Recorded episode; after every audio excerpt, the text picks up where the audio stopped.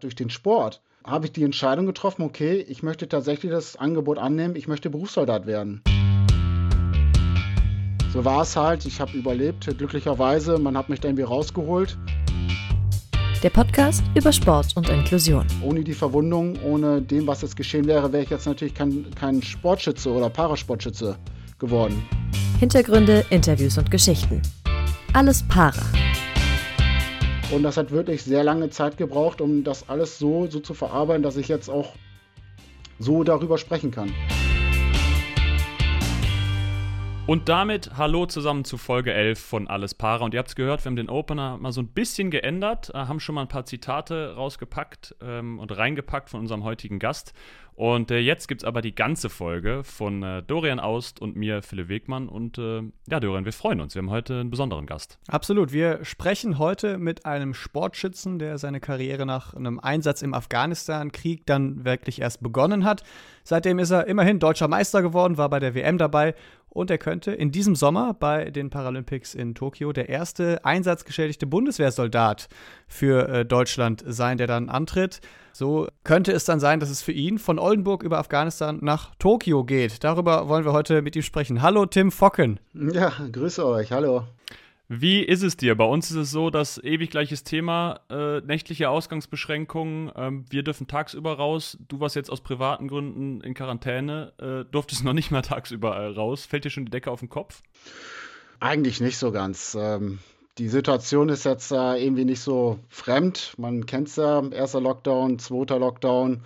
Und man hat sich irgendwie schon darauf äh, eingegroovt. Und ähm, ich habe da auch mit gerechnet, dass sowas passieren kann ich nehme es relativ gelassen, dass es jetzt so ist, wie es ist. Man kann es ja nicht ändern. Und äh, probiere gerade äh, das Beste in dieser Situation ähm, draus zu machen und ähm, bereite mich jetzt halt anders weiter vor. Und wie läuft das dann jetzt aktuell bei dir mit dem Training? Ich meine, das ist jetzt ja schon auch so die heiße Phase vor den Paralympics, noch äh, gut über 100 Tage. Dann findet die Öffnungsfeier statt, dann soll es richtig rund gehen. Ja, der Zeitpunkt ist denkbar schlecht, ja, stimme ich zu. äh, hätte, hätte deutlich vorher passieren dürfen, aber ist halt jetzt so gekommen, wie es ist. Ähm, ja, das letzte Trainingslager, gerade für die, für die Vorbereitung und so weiter, daran durfte ich nicht dran teilnehmen.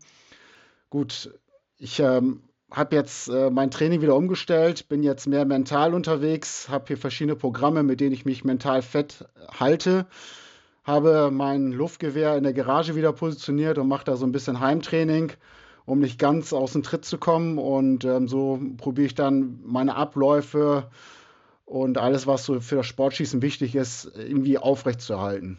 Wie muss man sich das vorstellen? Wie trainiert man Sportschießen in der Garage? Das klingt irgendwie vollkommen absurd.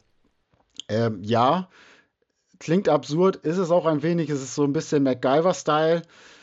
Äh, ich habe da verschiedene Lampen aufgebaut, positioniert, um vorne einen Zielspiegel an mein Garagentor ähm, auszuleuchten. Den habe ich da halt festgemacht, habe eine Entfernung von sieben Metern und äh, habe den Zielspiegel dementsprechend angepasst. Da gibt es halt so eine Software mit einem SCAD-System. Das ist so ein elektronisches Auffassungssystem, was ähm, was halt den Schuss simulieren kann und mir das grafisch auf einen Laptop darstellt. Und so kann man halt trainieren. Also man schießt nicht scharf, sondern man macht alles mit Trockenklicks. Also man löst zwar aus, der Schuss bricht in Anführungsstrichen oben, aber er bricht halt nicht wirklich, sondern es wird halt immer nur simuliert. Und so kann man halt schauen, wie, wie war der Ablauf vom Schuss her, wo ist das Trefferbild des Schusses, ob man das, was man auch wirklich hinter der Waffe auch richtig macht. Ziel sind die Paralympics für dich, du bist aber noch nicht ganz safe dabei. Erklär noch mal kurz irgendwie, woran es liegt, weil eigentlich hast du ja 2019 bei der WM den Startplatz für Deutschland zumindest festgemacht als Vierter in Sydney. Bist eigentlich bester Deutscher. Wieso bist du jetzt noch nicht safe dabei? Ja, das hat was mit den internen Regeln zu tun, die, ähm, ja, ich sag mal, der Bundestrainer, der Verband aufgelegt hat. Das heißt, ähm, ich habe zwar den, den Quotenplatz geholt für Deutschland. Ich bin zwar ähm, derjenige, der den geholt hat, aber der steht mir so als Person nicht zu. Das heißt, der Quotenplatz äh, wird nicht einer Person zugeteilt, sondern dem Team Deutschland. Und ähm, dann ist das so, dass man diesen Quotenplatz dann nochmal intern ähm, ausschießen muss. Also selbst wenn man alle Hürden geschafft hat, kommt dann noch die letzte Hürde vor den Spielen, dass man den intern nochmal äh, ausschießen muss, beziehungsweise nochmal bestätigen muss, dass man eine Medaillenchance hat, um äh, berechtigt zu sein, bei den Paralympics zu starten. Den holst du aber, oder? Ähm, ja, ich bin da sehr zuversichtlich. Also ich gebe alles dafür und ähm, bin durch viele ähm, Täler gelaufen und musste tatsächlich wieder auf den Berg mich äh, hochziehen, diesen wieder erklimmen und ähm, ja, dass ich da jetzt noch wieder runterfall, scheint mir aus meiner Sicht gerade hm, sehr unwahrscheinlich. Also da werde ich schon irgendwie mich am Berg wieder festhalten können, um mich da wieder hochzuziehen. Also ich muss das Ding holen, so einfach ist das. Würdest du denn sagen, dass diese Pandemie dann für dich auch irgendwie ein Vorteil war oder ist, weil du mehr Zeit hattest? Oder ist sowas jetzt ein Nachteil, weil so Sachen wie Quarantäne da reinkommen, wo man gar nicht an den Schießstand kann? Absoluter Nachteil. Man arbeitet ja vier Jahre darauf hin, für die Paralympics irgendwann starten zu können. Man ist in seinem Zyklus, in seinem Trainingszyklus, dann kommt man in diesen Olympiazyklus drin und wenn man da wieder rausgeschmissen wird und alles wieder von vorne anfängt, das kostet unheimlich viel Energie und Reserven. Und wenn man das in Verbindung bringt, dass man keine Wettkampferfahrung mehr hat, weil seit jenem Tag, ähm, den 17. Oktober 2019, war ich auf keinen Wettkampf mehr. Also die Pandemie hat natürlich einiges ähm, durcheinander geworfen. Und wenn man nur vor sich hinschießt und man schießt für sich dann halt, das ist ja, ähm, man kann das Wettkampf nah gestalten, aber es ist weit weg von der Realität. Also Wettkampf, Wettkämpfe an sich sind, die spielen ihre eigenen Regeln und haben ihre eigenen Gesetze und da ist immer irgendwas anderes. Und wenn man den Situationen nicht ähm, ausgesetzt ist, verliert man natürlich diese Erfahrung. Und man muss sich erstmal wieder darauf einspielen, gerade Körper und Geist. Das muss ja alles in Einklang gebracht werden. Und da sind die Wettkämpfe, sind da das Maß, also das Zündlein an der Waage, wenn es halt nicht mehr stattfindet. Also ist alles sehr negativ. Du hast eben dieses schöne Bild gebracht mit dem Berg und dem Tal, durch das du vielleicht auch musstest und jetzt nicht vom Berg dich runterstoßen lassen möchtest. Wir drücken auf jeden Fall die Daumen, dass das mit äh, Tokio hinhaut kommen wir mal auf deine Sportart speziell, Sportschießen. Klingt jetzt für mich, wenn ich so durchseppe bei den Olympischen Spielen oder Paralympischen Spielen, nicht unbedingt immer nach der spannendsten Disziplin, weil viel Action ist da jetzt so nicht, wenn man zuguckt. Was begeistert dich aber so an dieser Sportart? Ja, da stimme ich dir voll und ganz zu.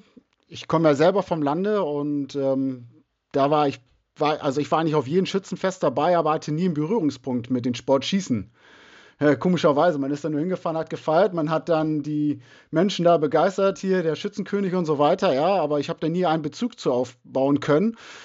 Ähm, ja, und ich musste selber erstmal lernen, mit dieser Sportart umzugehen, mich, damit anzufreuen, weil das ist die Physis und die, die, die Psyche, die ist, ist so, dies in Einlang zu bringen, das ist halt so unheimlich schwer und es bedarf unheimlich viel Zeit und Energie, das erstmal zu verstehen. Und bin da selber durch ein ganz langes Tal gefahren, gefahren und war wirklich ganz lange unten und habe mich da auch selber gar nicht mehr gesehen als Sportschütze, weil ich diesen, diesen Sprung halt tatsächlich nicht, nicht geschafft habe auf Anhieb, weil ich einfach nicht die Zeit dazu hatte. Und musste erst tatsächlich lernen, gerade was dieses Sportschießen an sich eigentlich heißt. Es ist eine hochkomplexe mentale Sportart und es geht nicht nur darum, hier den Finger krumm zu machen und da vorne irgendwie ein Ziel zu, also die Zielscheibe zu treffen, sondern es geht tatsächlich, den Körper und Geist in Einklang zu bringen und das 60 Minuten lang und das für 60 Schuss.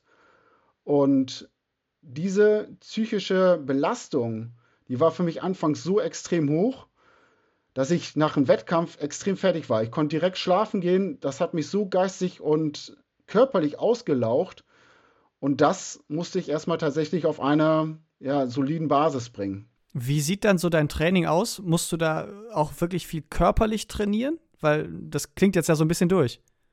Ja, also ich komme eigentlich immer so aus der Leichtathletik. Ich war so eher so die Duracell, so Knallgas, Timmy und ähm, habe viel im Breitensport gemacht ähm, und für mich, der dann jetzt auf einmal ruhig sitzen muss und sich geistig und mit, mit dieser ganzen Sportart wirklich sich, sich so konzentrieren muss, damit dann der perfekte Schuss dann auch bricht zum richtigen Augenblick. Das war, war mir einfach total fremd. Mir war, ich habe gedacht, okay, Sportschießen kann ja nicht so, so schwer sein. Und ja, das ist ja, man, man ist, ist eine Zielscheibe und dann setzt man sich dahin und schießt einfach. Aber die perfekte 10, also die 10,9, den höchsten Teiler zu treffen, und der ist nun mal so und die Trauben hängen sehr hoch um das 60 Mal perfekt hintereinander zu machen unter Stressbedingungen, das liegt halt, da war halt die Kunst da drin. Und das muss man halt erstmal lernen, damit ähm, mit fertig zu werden.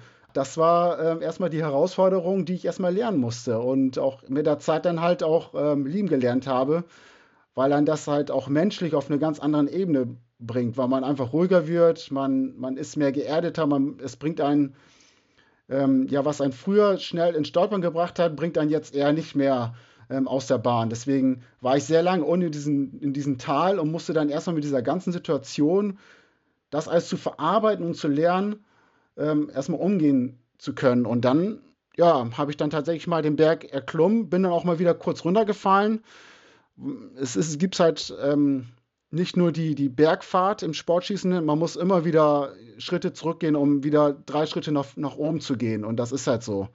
Da haben wir gleich mehrere Fragen zu, glaube ich. Aber eine auf jeden Fall, wie trainiert man denn das Mentale dann? Also wenn du sagst, 60 Schuss in 60 Minuten, das kann man ja jetzt tausendmal immer wieder probieren, aber machst du noch andere Übungen nebenbei, die quasi das Mentale stärken?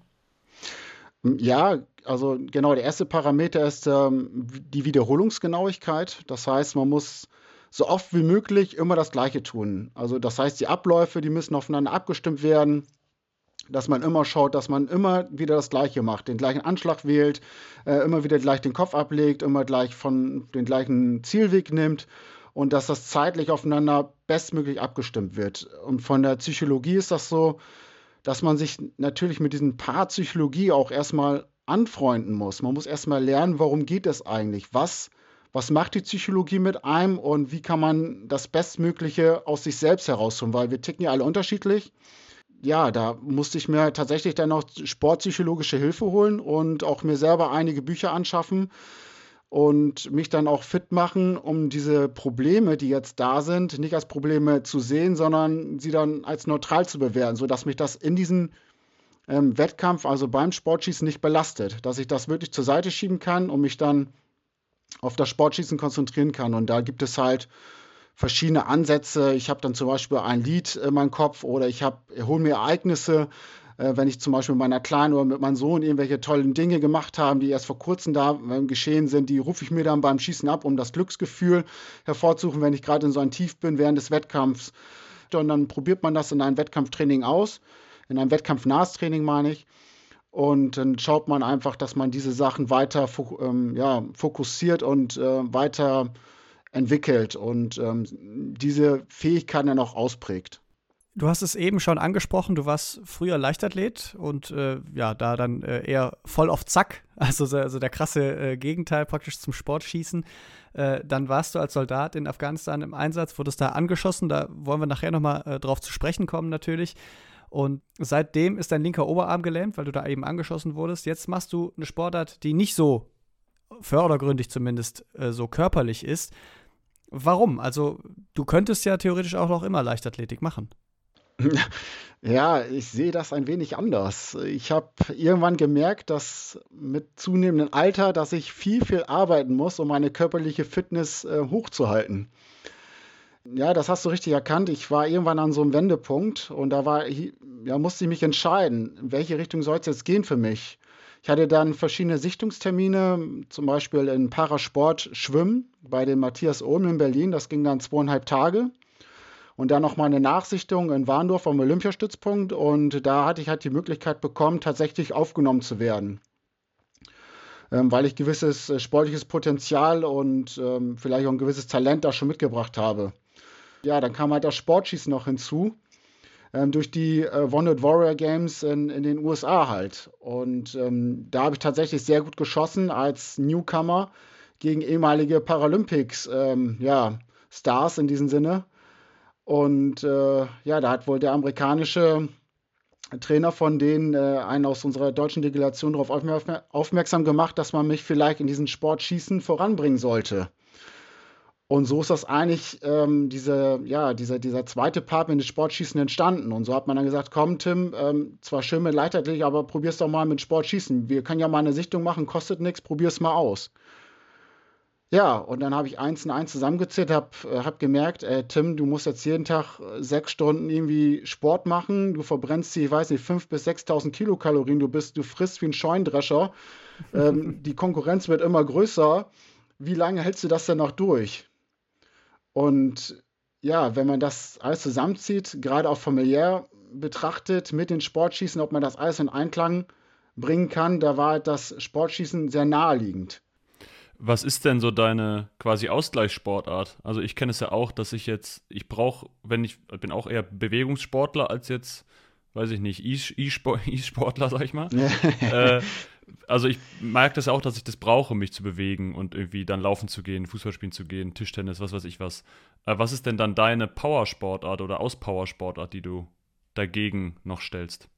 Tatsächlich ist es bei mir das Laufen. Das ist hängen geblieben. Es ist auch ich sag mal, verträglich mit den Sportschießen. Ich könnte jetzt kein Muskeltraining, Aufbautraining machen, sondern eher so ein isoliertes äh, Muskelerhaltungstraining. Ähm, da jede Muskelpartie, die ich aufbaue oder abbaue, wirkt sie natürlich auf das Sportschießen aus. Wir, haben maßgeschneiderte Jacken, ähm, die Gewehre sind ähm, angepasst ähm, auf unsere Muskulatur und so weiter, sind alles kleinste Einstellungen. Und wenn man die Muskulatur, also das Muskelgedächtnis ähm, durcheinander bringt, dann kann man auch vorne nichts wirklich treffen. Daher bin ich halt tatsächlich nur beim Laufen geblieben und äh, laufe dann einmal die Woche einen Halbmarathon. Ähm, den, den rocke ich halt so ab. Ab und zu dann laufe ich da mal 15 Kilometer und ja, also es geht eigentlich immer so von, von 12 bis, bis 20 Kilometer, je nachdem. Zwei bis dreimal die Woche. Wie es gerade im Trainingsplan reinpasst, der variiert natürlich. Und ähm, ja, so halte ich mich dann fit, was dann auch für mich, ähm, ich sag mal, einen Vorteil bringt, da ich halt ähm, durch die Ausdauer natürlich eine gewisse, ähm, ja, einen Vorteil mitbringe, was andere in meiner Sportart nicht so können. Kleiner Bruch, lieber Tim. Wir äh, haben ein kleines Spielchen vorbereitet, wie wir das immer machen. Äh, und zwar das erste. Ein Spielchen. Spielchen. Klang schon sehr angstvoll. äh, okay. Das erste heißt so: Erster Verlierer oder zweiter Gewinner. Da geht es darum, dass wir dir ja, zwei Entweder-Oder-Fragen stellen und du einfach schnell A oder B sagst. Oldenburg oder Nordseeküste?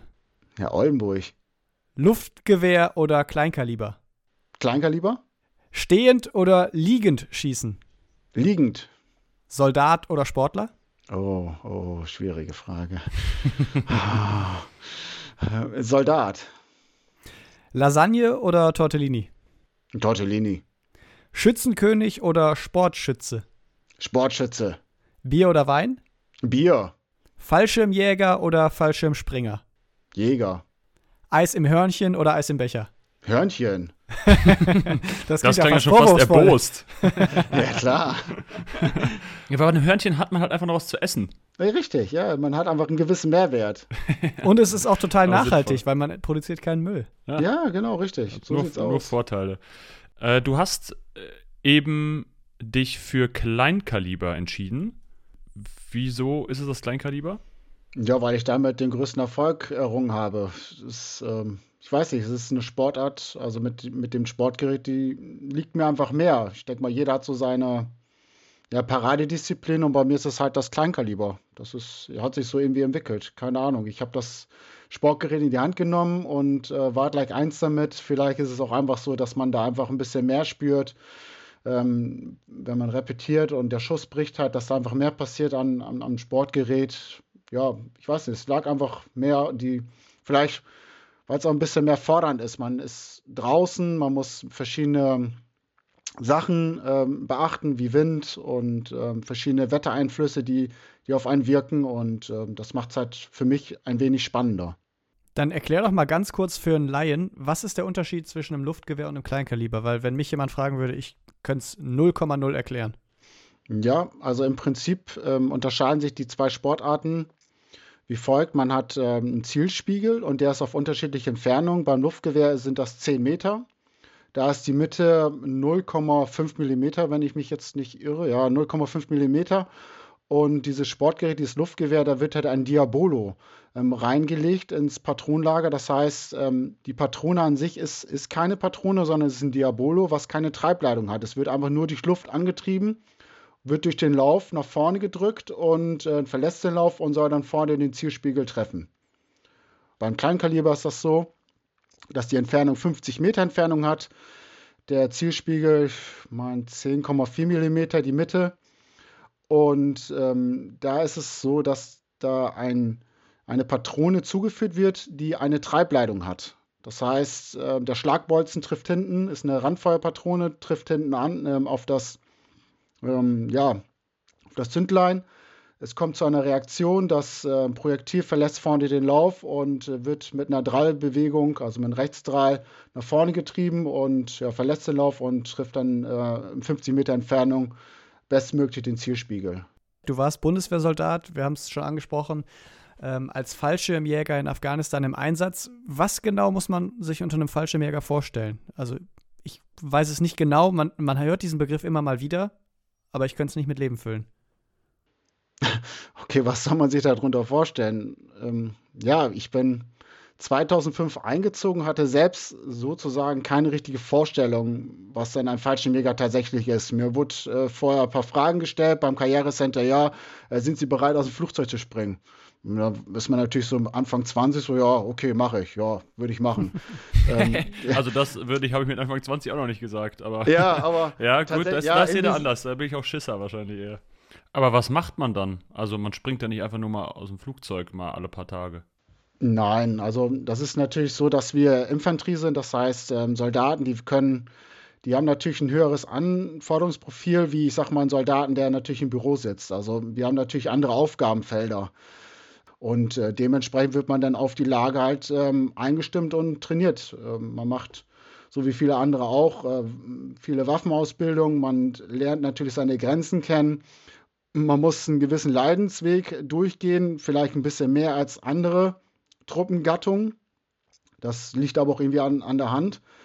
Ähm, und ja, man muss natürlich auch da mal manche Dinge tun, da, die für viele ja niemals in Frage kommen würden, wie jetzt aus dem Falschen springen oder äh, Tag- und Nachtmärsche oder mal tatsächlich eine Woche draußen zu sein und dann ist egal, wie das Wetter halt ist, man muss halt bestehen können. Und ja, um das mal kurz zu fassen. Was war dann konkret deine Aufgabe in Afghanistan? Ich hatte verschiedene Aufgabenfelder. Das ähm, ging natürlich so, ich bin durch die Bundeswehr durch viele Lehrgänge gegangen. Ich habe viele Spezialisierungen gemacht, äh, durchgemacht. Ich war dann bei den spezialisierten Kräften IGB. Das ist nochmal so eine Abgrenzung von den normalen klassischen Fallschirmjägern. Das ist so praktisch das Bindeglied zwischen den Kommando-Spezialkräften und den Fallschirmjägern. Das heißt, wir wurden spezialisiert ähm, und ähm, ausgebildet für Aufgaben, ähm, ja, wo wo normale Truppenteile dieses so nicht bewältigen können. Das heißt, uns wurden verschiedene Verfahren beigebracht, ähm, um gewisse Ziele dann, dann auch zu erreichen. Und ähm, man musste natürlich mal Personen festsetzen. War auch so, dass ja, wir dann durchs Land gefahren sind, wurden angeschossen und da musste man sich natürlich verteidigen. Und je nachdem, wie sich die Lage entwickelt, muss man entsprechend darauf reagieren, um das kurz zu fassen. Für dich hat es sich dann vor elf Jahren ziemlich zugespitzt, denn da äh, bist du angeschossen worden in so einem Gefecht. Welche Erinnerungen hast du noch daran? Ähm, ja, also speziell ans, an, an das Gefecht, ähm, ja, Erinnerungen sind noch da, klar.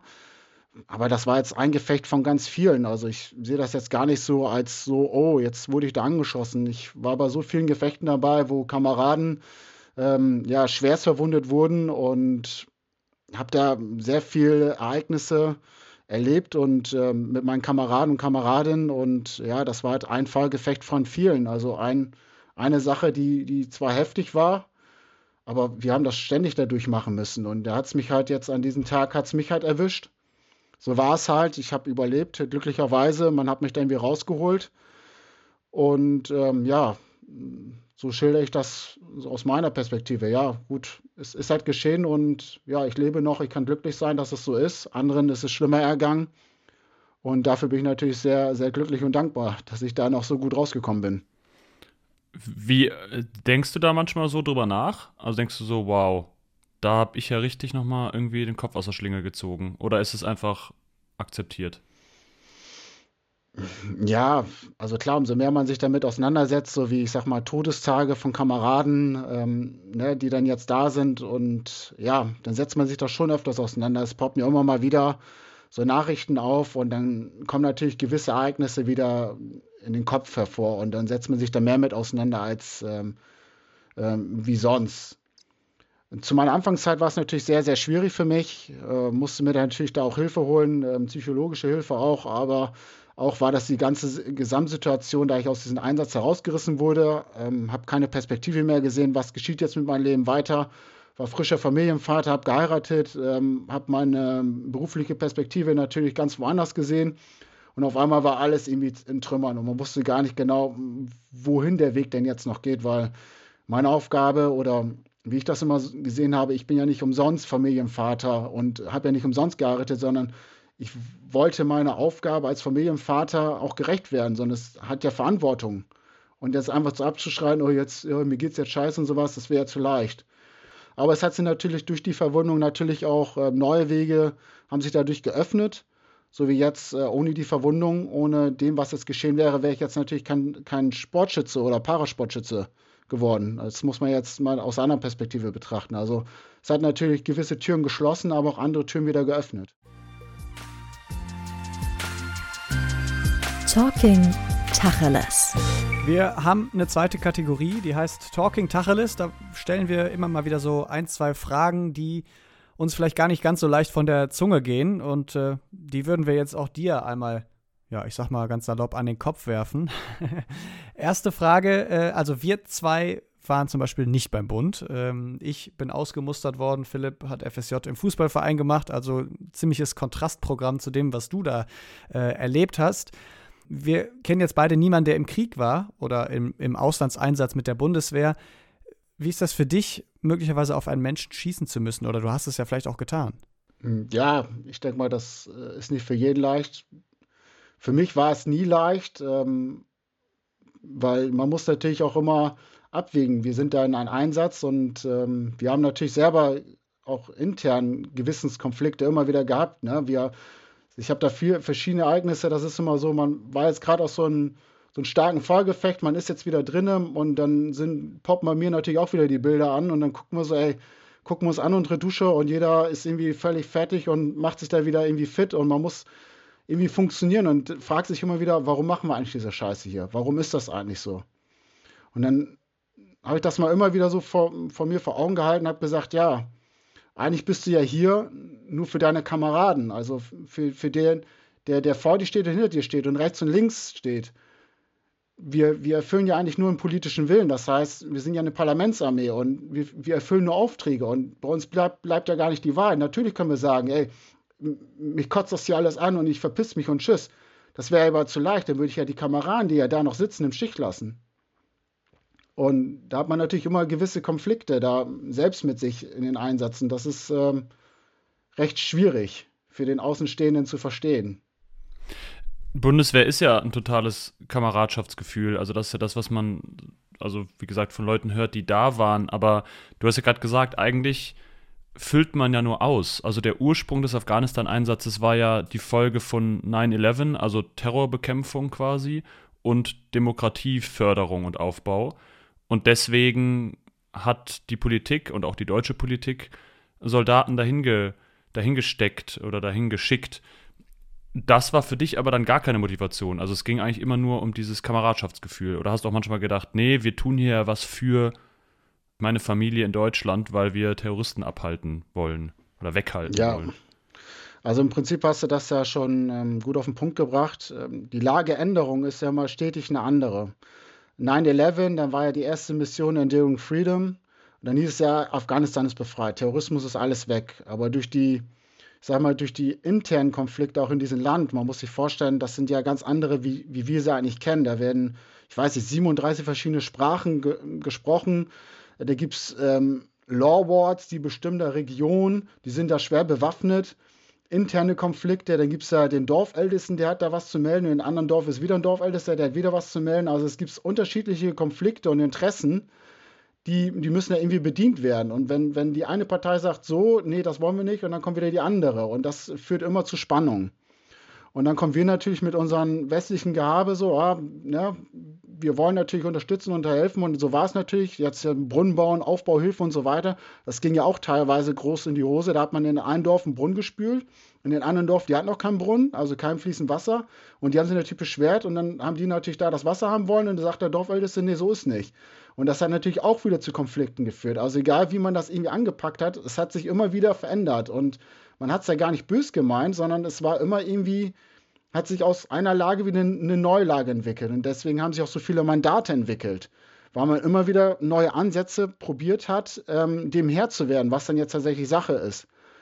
Und zu meiner Zeit war es so, zu, zu unserem Mandat, also zu unserer Auftragslage, war die, dass wir tatsächlich die, die LOCs, also Line of Communication, also die Zufahrtswege, die wirklich ähm, wichtig sind, die offen halten werden müssen für die Verbindung und für die Versorgung der, der, der Bevölkerung und so weiter, dass wir die überwiegend bewacht haben und ähm, gewisse ähm, ja, Bereiche ähm, in Raum Kundus halt überwacht haben und die auch dann natürlich dann ähm, ja auch, ähm, ich sag mal, verteidigen mussten, um gewisse Anschläge natürlich dann noch zu verhindern.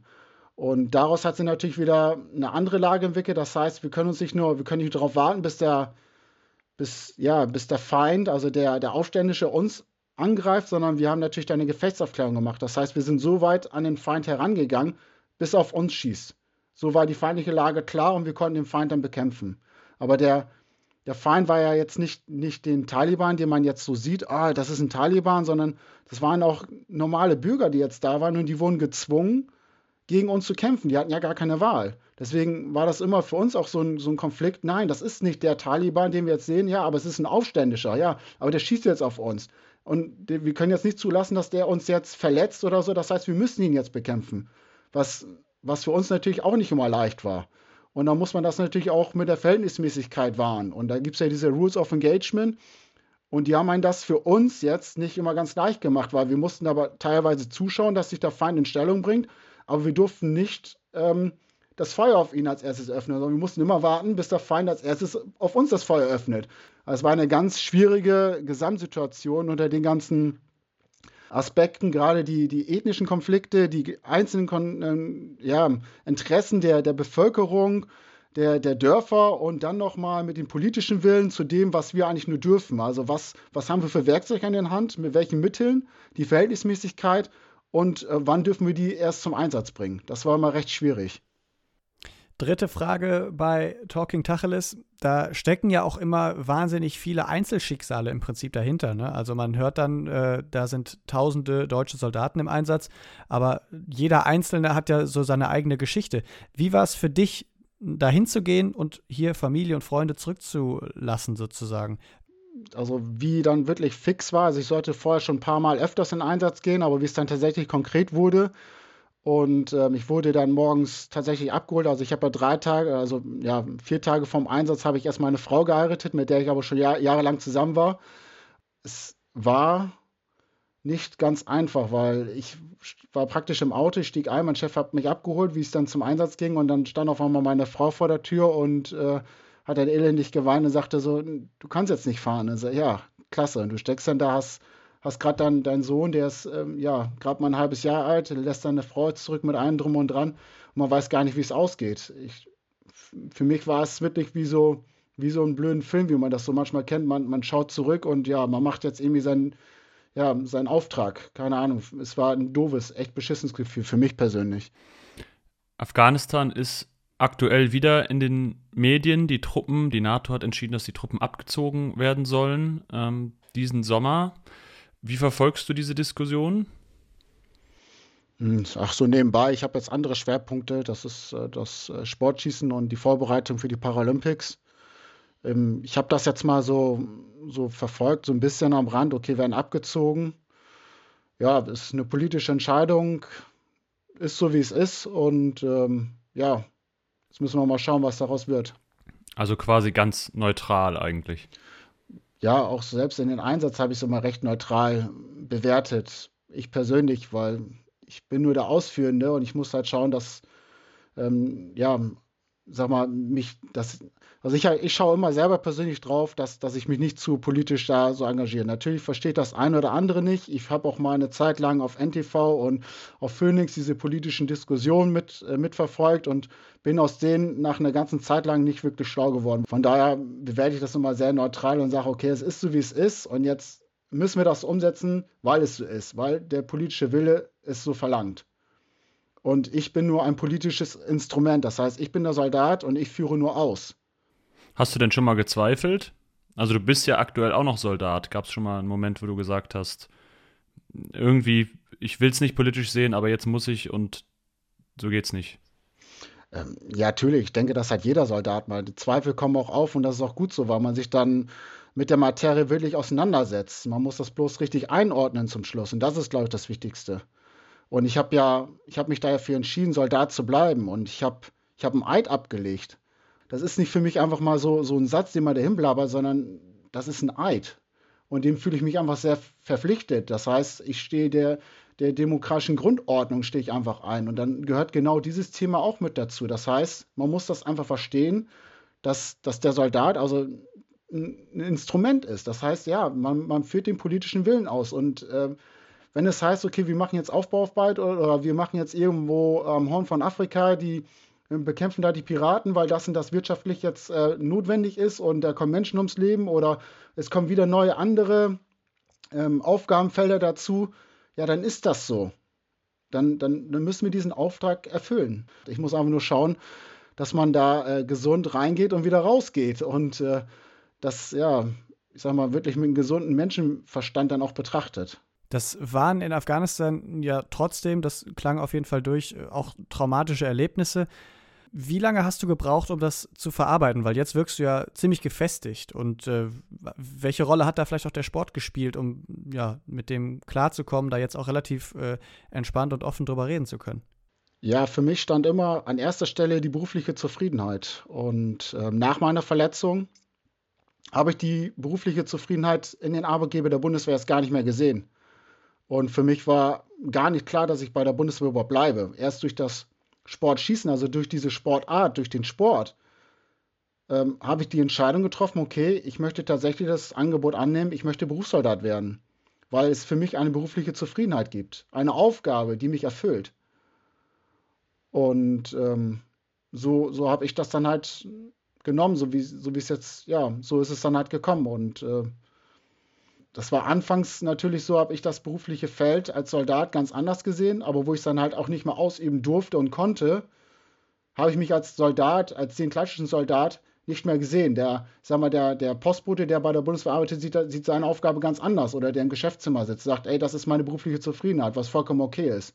Aber ich habe mich als kämpfenden Soldat gesehen. Ich war jahrelang in einen in der Kameradschaft eingebunden. Wir waren ein kleines Team, da, wir, waren, wir waren so gefestigt über die ganzen Jahre. Und wenn man da dann nicht mehr mitspielen darf, so wie ich mein Bild als mein soldatisches Dasein einfach gesehen habe, nicht mehr kann, dann ähm, habe ich da anfangs dann auch keine Zukunft mehr gesehen. Da hatte ich schon sehr, sehr große Probleme mit gehabt. Wirklich sehr groß und äh, hatte da auch wirklich schwer zu kämpfen. Und das hat wirklich sehr lange Zeit gebraucht, um das alles so, so zu verarbeiten, dass ich jetzt auch so darüber sprechen kann. Gut, dass es so ist. Also gut, dass du das verarbeiten konntest. Ähm, für dich oder sicherlich auch für, für deine Familie. Ähm, welchen, welchen Stellenwert nimmt da der Sport ein? Also wie bist du dann vom Sport zum Leistungssport letztendlich überhaupt so richtig gekommen? Was hat dich dahin gebracht? Ja, eigentlich war das ein Team toller Menschen, die ähm, haben bei mir Potenzial gesehen und ähm, ich war bei verschiedenen Pilotprojekten dabei und eins war früher die Sporttherapie nach Einsatzschädigung und äh, war sportlich sehr gut drauf. Und hat man eine deutsche Delegation zu den Wounded Warrior Games äh, nach, nach den USA, nach Kalifornien geschickt. Und die haben das schon seit Jahren betrieben. Das heißt, die mit ihren Veteranen, die, deren kriegsverletzten Soldaten, haben die geschaut, okay, wie können wir die weiterhin beschäftigen? Und da hat man geschaut, okay, welche Leute von oder welche Soldaten von denen haben Potenzial für die Paralympischen Spiele. Da, diese Projekte bestanden schon jahrelang, bevor wir überhaupt mit angefangen sind. Und dann hat sich ähm, die Bundeswehr Gedanken gemacht, ey, wir müssen da vielleicht auch mal was tun. Wir sind ja nicht erst seit ein paar Tagen in einem kriegsähnlichen Zuständen, sondern wir haben viele verwundete Soldaten.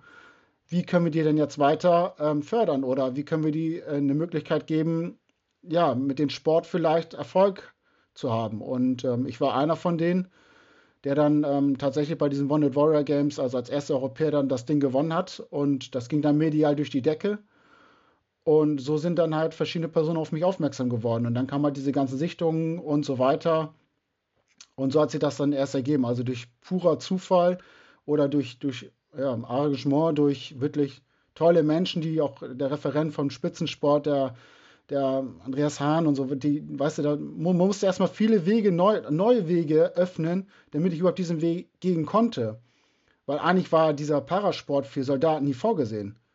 weil es, wir reden ja von Spitzensport. Das heißt, man muss ja irgendwie eine Medaillenchance sehen. Und wenn du als Newcomer, also ohne Spitzensport, ähm, ja, mit diesen Ambitionen, also du hast ja noch gar nicht dieses Potenzial als Spitzensportler. Man muss ja mit Null anfangen. Das heißt, irgendwie muss man mich ja irgendwie nach vorne bringen, weil ich war ja in diesem Sinne, ich wurde zwar als Spitzensportler geführt, aber Spitzensportler an sich, der Profi, war ich ja noch lange nicht. Da bedarf es natürlich erstmal einen langen Weg denn so wie jeder andere. Man fängt ja klein an und schaut, dass man irgendwie ähm, durch den Sport dann weiter nach oben trabt. Und ich wurde direkt von 0 auf 100 katapultiert, gleich ins Nationalteam rein. Und ich wurde dann speziell gefördert durch die Bundeswehr. Speziell gefördert. Also anders wie andere Spitzensportler. Weil man mit mir so ein Pilotprojekt ähm, angefangen hat, durch einen politischen Willen auch unser ehemaliger Verteidigungsminister Thomas de Maizière, der hat so einen politischen Wunsch geäußert, dass er einmal einen einsatzversehrten Soldat oder Soldaten ähm, bei den Paralympics sehen möchte. Ich war einer der, der Kandidaten, dem man das zugetraut hat und ähm, das tatsächlich jetzt so weit noch geschafft hat oder der halt noch im Nationalspiel, ähm, Nationalteam oben mitspielen kann. Ja, du hast es gesagt, du könntest dann tatsächlich derjenige sein, den Thomas de Maizière sich da gewünscht hat. Äh, damit wären wir auch im Prinzip wieder bei den Paralympics Tokio in diesem Sommer. Großes Ziel natürlich für dich. Weißt du, wann die Eröffnungsfeier stattfindet? Eigentlich gar nicht. Ich kriege zwar hier ständig ähm, die Nachrichten von unserem Bundestrainer, aber ich öffne die gar nicht. Ich setze mich damit gar nicht auseinander. Ich muss den Fokus anders halten und ähm, ich lasse das einfach auf mich zukommen. Wie würdest du es finden, äh, wenn das zufällig genau auf deinen Geburtstag fallen würde? Ich glaube, das, das wäre Schicksal, weil irgendwie dieses Schicksal äh, hatte ich schon so oft, gerade auch mit diesem Quotenplatz-Gewinnerplatz, das war auch am 17. Oktober, genau zehn Jahre nach meinem Einsatzunfall, hatte ich den Quotenplatz für Deutschland geholt. Und wäre das natürlich wieder ähm, an meinem Geburtstag oder keine Ahnung, was du jetzt ansprechen möchtest, dann wäre das natürlich wieder Schicksal. dann ist das wahrscheinlich so irgendwie eine, ja, dann ist das so. Und ähm, ja, aber so, so wie das. Glaubst du an Schicksal? Tatsächlich, ja. Mit der Zeit ist das Schicksal, weil anders werde ich mit diesen ganzen Situationen, das, was auf einprasselt, gar nicht her. 24.08. Dann wird es soweit sein. Du feierst Geburtstag und die Paralympics werden eröffnet.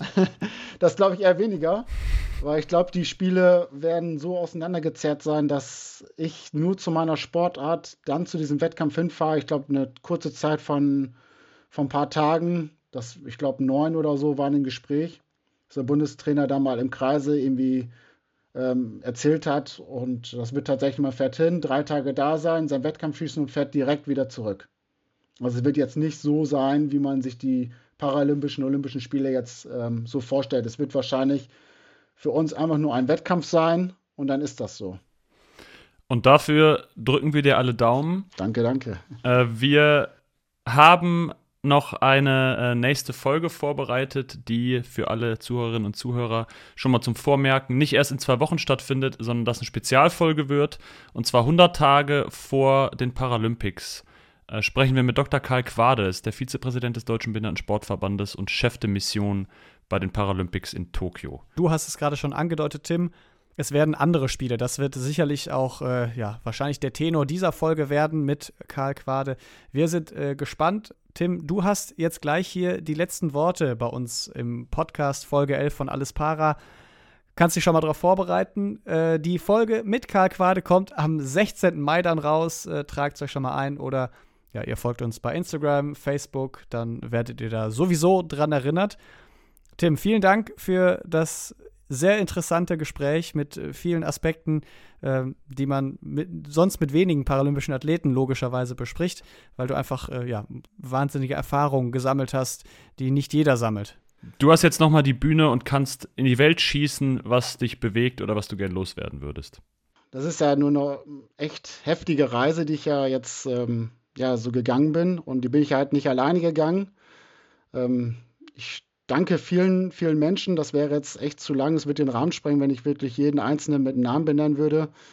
Aber wirklich den Trainerstab und äh, die wirklich dahinter sind, ähm, Zentrum Sportmed aus Warendorf und ähm, mein, mein, Heimtrainer hier auch, mein, mein, mein, Schützenverein, die mir wirklich die Möglichkeit geben und ähm, weiterhin mich so unterstützen, dass ich wirklich tolle Trainingsbedingungen habe und dadurch wurde natürlich ähm, ja, viele Türen geöffnet. Ich danke meiner Familie auch, die ja wirklich viel, viel beißen musste und wirklich äh, zurückstecken musste. Meine Frau, die, die hier wirklich alles zu Hause zusammenhält mit meinen Kiddies und so weiter. Wir haben vieles entbehren müssen. Ich war an vielen Geburtstagen nicht da. Ich war eigentlich nur unterwegs für den Sport, für das eine Ziel und äh, ohne euch, ohne meine Frau, ohne meine Familie wäre das gar nicht möglich und denkbar gewesen. Und ich bin euch unheimlich dankbar, dass ich meinen Traum, mein Leben so leben kann, denn ohne euch wäre das äh, so nicht möglich. Wie baut man eine harmonische Beziehung zu seinem Hund auf? Puh, gar nicht so leicht. Und deshalb frage ich nach, wie es anderen Hundeeltern gelingt, beziehungsweise wie die daran arbeiten. Bei Iswas Dog reden wir dann drüber. Alle 14 Tage neu mit mir, Malte Asmus und unserer Expertin für eine harmonische Mensch-Hund-Beziehung, Melanie Lippisch. Iswas Dog mit Malte Asmus. Überall, wo es Podcasts gibt.